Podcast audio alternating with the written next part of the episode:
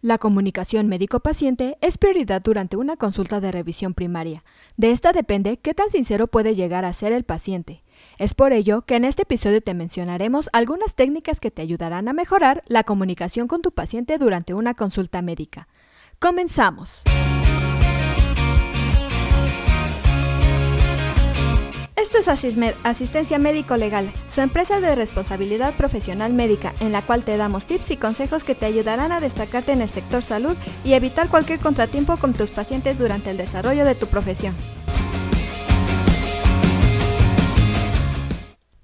La comodidad y seguridad que transmites dirá si el paciente decide regresar a sus próximas consultas, seguir su tratamiento o si prefiere cambiar de médico. Si como profesional médico quieres evitar esta situación, a continuación te vamos a compartir algunas claves para que esta relación sea la adecuada. En primer lugar, recuerda cuidar lo que transmites. Al momento de dialogar, la comunicación tiene dos variantes, la verbal y la no verbal, es decir, da igual lo que digas si lo que transmites con los gestos es lo contrario. Esto también se aplica a la comunicación no verbal de tus pacientes.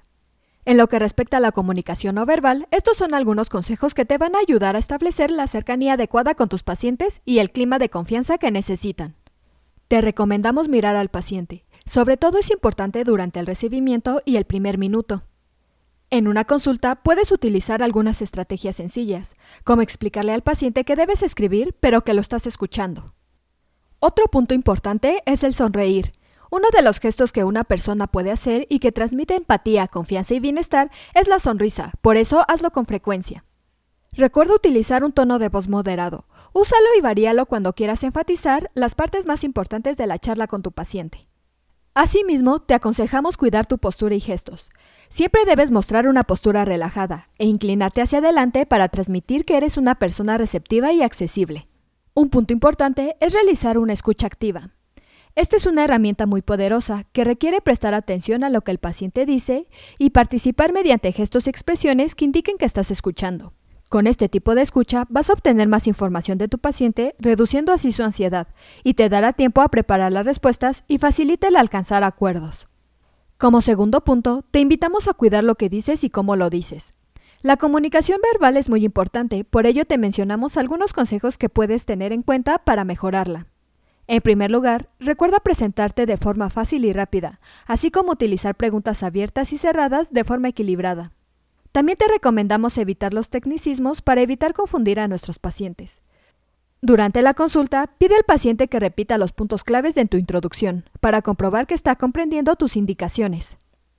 Sobre todo, no olvides ser honesto y animar a tus pacientes a participar en el desarrollo de la consulta médica. Lo importante dentro de la comunicación con tus pacientes es el ser empático, y es que la empatía te permite ponerte en la situación del paciente para comprenderlo mejor. Es decir, esto no significa que tengas que modificar tus creencias o actitudes, sino de ser capaz de enfocar la cuestión desde el punto de vista del paciente. Eso es todo por hoy. Te invito a no perderte nuestros próximos episodios. Y la forma de no perdértelos es suscribiéndote a este podcast desde tu aplicación preferida.